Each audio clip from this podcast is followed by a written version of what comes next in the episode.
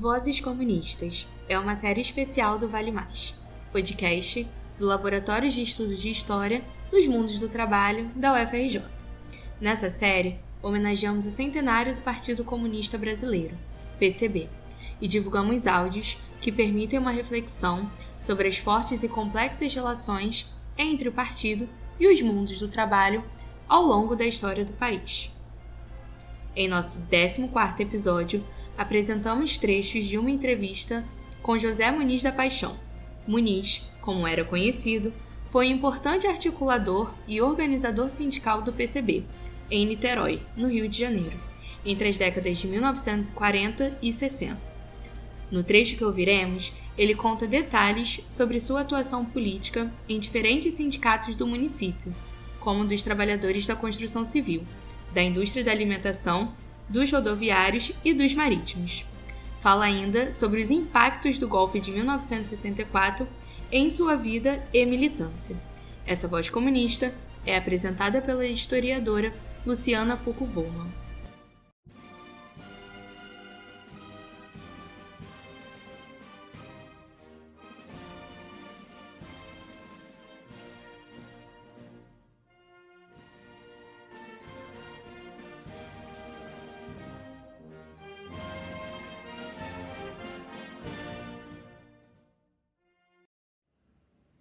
Eu sou Luciana Pucuvoma, professora da Educação Básica da Rede Pública do Rio de Janeiro e Niterói, doutora em História pela Fundação Getúlio Vargas e integrante do Laboratório de Estudos de História dos Mundos do Trabalho, o LENTE.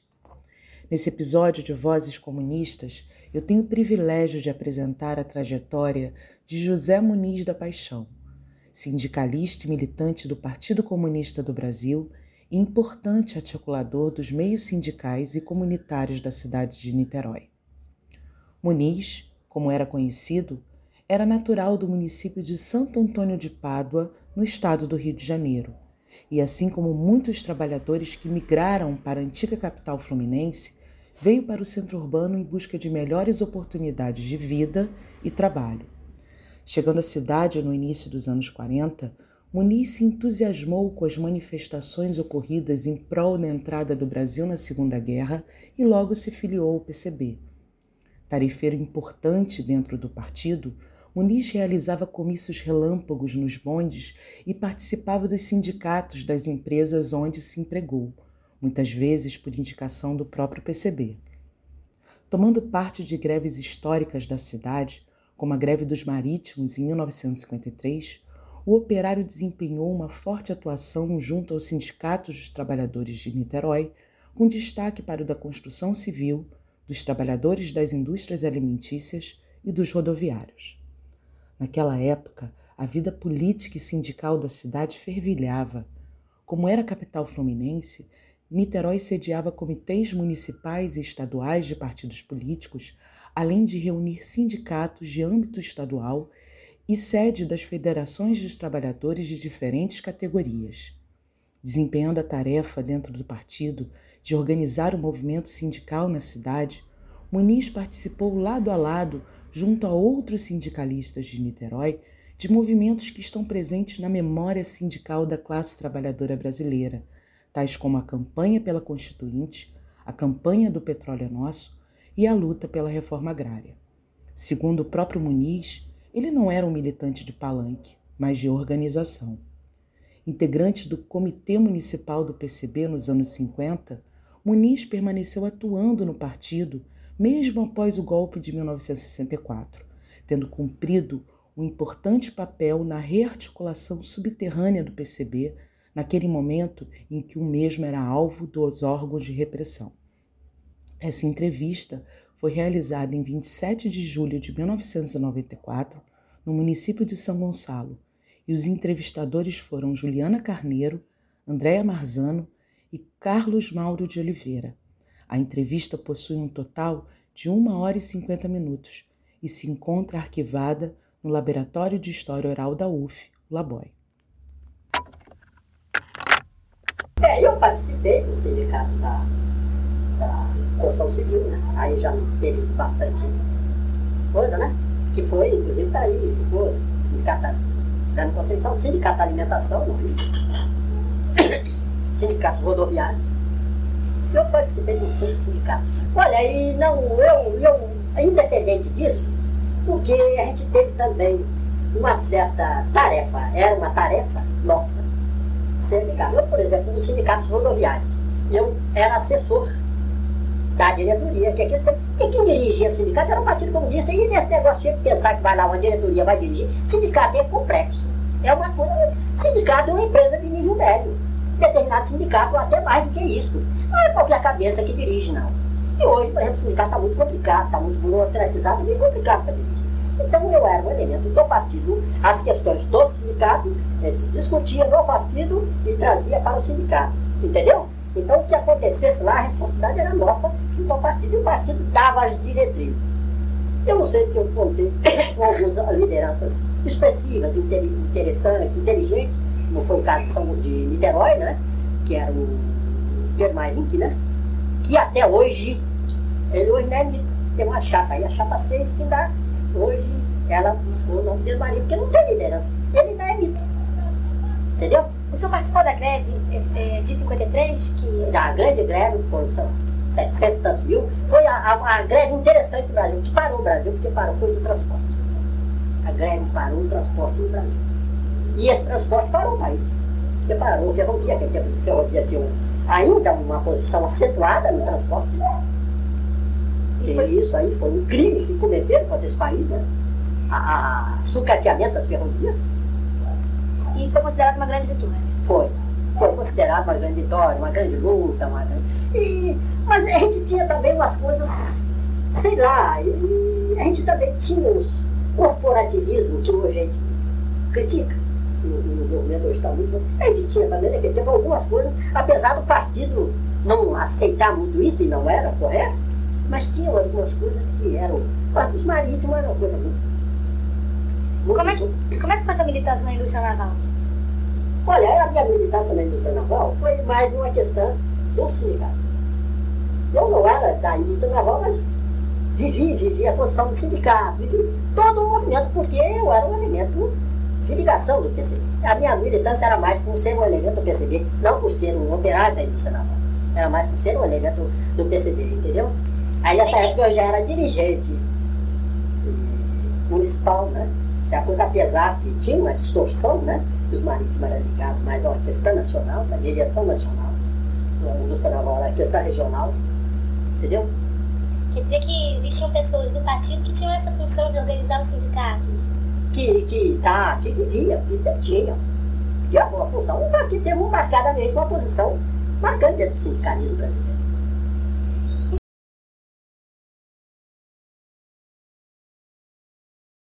Olha, o golpe em 64, ele foi. Até que, se a gente pegar logo assim o golpe em si, ele trouxe um transtorno, trouxe prisões, trouxe fugir, por exemplo, sair de exilado aqui do Estado, né? Não podia voltar, né? Com a família aqui. O senhor foi executivo? Ah, fui, eu passei três anos fora, né? E não podia ir no centro. E eu passei dez anos sem ir ao centro do Rio de Janeiro. Eu tinha uma... É, porque eu tinha uma questão que eu, eu era um elemento que tinha uma, uma, uma certa locomoção, uma semi-legalidade por causa da minha condição e do desconhecimento deles do nome. Entendeu? E da fotografia. Aquele negócio, você não ser de palanque, tem uma certa. Então eu tinha. Então, os contatos, né? Faz tempo. Daí Veloso, né? Que é um dos desaparecidos, né? Que era da Federação do Metalúrgico esse rapaz até há pouco tempo, a viúva dele, aí, porque ainda não deu outra solução. Desaparecido é uma coisa muito séria, né? A gente tinha esse contato né? e, com o próprio Rubens Paiva, né? Eu fui um elemento de finança do partido. E tinha um, elemento que tinha uma certa mobilidade, eu tinha um contato com esse governador que não assumiu, né? que era o João Batista da Costa. Tinha essa, essa esse, contato, né? E que era um contato que você não poderia passar. Numa crise dessa, quer dizer que era um contato que a gente tinha que ter uma certa reserva para. Porque senão você acabava você. Mas quando, quando houve o 64, eu fui, fui o único cara legal e dirigente do partido que ficou aqui. Fui. Mas todos tiveram que sair, natural, sair ou preso. Então, isso aí ficou. E aí a gente foi rearticular, né? A gente vai, o Everaldo, a gente foi rearticular o partido, né? Rearticular, se rearticulou, que é a partir dessas, tinha essas mobilidades, dessas coisas, né? Aqui e ali. E eu sempre digo, deu ponto que a linha nós traçamos. A gente descobria, você não podia chegar num lugar sem saber quem era ninguém, mas se estivesse lá, morava João. Você ia lá conversar com o João. Daí você traçava todo o esquema. Era isso uma das coisas interessantes. Ele podia sair daqui para São Paulo, tinha lá um ponto. Você teria que ter um ponto de referência. Porque você não chega numa favela, seu ponto de referência é complicado. Se chegar num lugar, seu ponto de referência é complicado. Então você tinha esses pontos. Então isso aí foi o trabalho, a gente começou, né? Esse trabalho reorganizou.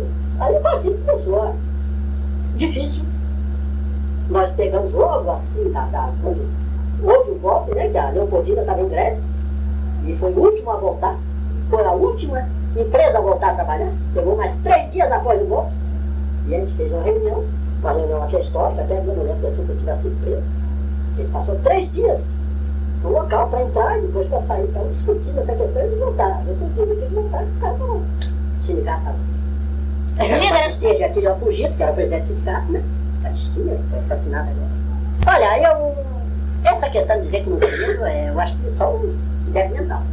Medo existia, existia, existia, né? Agora eu. Eu era um cara assim muito ágil para sair dessas coisas, né? Eu não ia passar na barca, eu sei que a gente sabia que lá era também já uma coisa do partido que tinha um sistema de, de fotografia, televisão e tal pegando todos quem passava. Aí eles pegaram muitas pessoas ali. E davam a volta do Magé. E não existia, você ficasse, tem que sair, deixar a sua família. As notícias eram precaríssimas. Você, às vezes, para receber notícia da família, você deixar os filhos, mulher, você o que está acontecendo? Ninguém sabia. Você saiu do estado? Saí. Em que A ano? minha mulher. Pois é, eu saí em 65. Eu, eu consegui viver em 64. E isso, em 64 eu consegui. Eu saí em 65, em 65. Ficou quanto tempo fora? Fiquei três anos. Até o advento do, do AI-5, né? Que foi em dezembro de 61. O AI-5 ficou, foi um golpe dentro do golpe, né? Foi a linha mais dura, na direita, mesmo extremada, que assumiu mesmo, né? Eles aí, coisa, fizeram o golpe. Costa e Silva, né? Assumiu aquela, aquele triunvirato, né? Red Máquina, não sei mais. Tavares, aquele general Tavares, que era do exército não sei se era Márcio, eu não sei, não vou falar o nome para não, não coisa, né? Foge agora. E esses dois, lembra que eram os dois expoentes aí. Mas a situação política piorou. É, ficou bastante difícil, né? Piorou e foi aí entrando, certo? Aí ficou difícil até o partido se recuou. Mas o, o Partido Comunista levou a sua grande debacle em 70. O governo, começou o governo Médici e ao governo Gaia. Né? Foi a caída da voz. Essa que rebentou o. Eu era sempre, não participava, era dirigente, inclusive, regional. Estava afastado, porque quem ia era coisa, é que ficava de quarentena. Na parte do jeito, a coisa ficava de quarentena, porque será que tem um, uma lançadeira ao lado, ou companhia, que às vezes tinha essa tática, né? Soltar para ver os contatos, né? Eles faziam isso, né? Este foi mais um episódio do Vale Mais, podcast do Laboratório de Estudos de História dos Mundos do Trabalho da UFRJ. O depoimento teve duração completa de 1 hora e 50 minutos.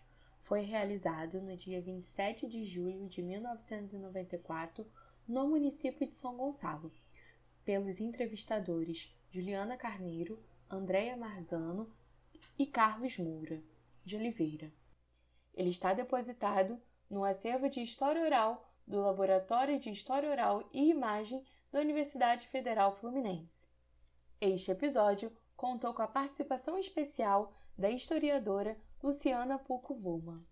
A série tem projeto e execução de Ana Clara Tavares, Felipe Ribeiro, Larissa Farias e Paulo Fontes, apoio do Centro de Documentação e Imagem da Universidade Federal Rural do Rio de Janeiro e agradecemos às instituições e pesquisadores que gentilmente colaboraram com o nosso projeto.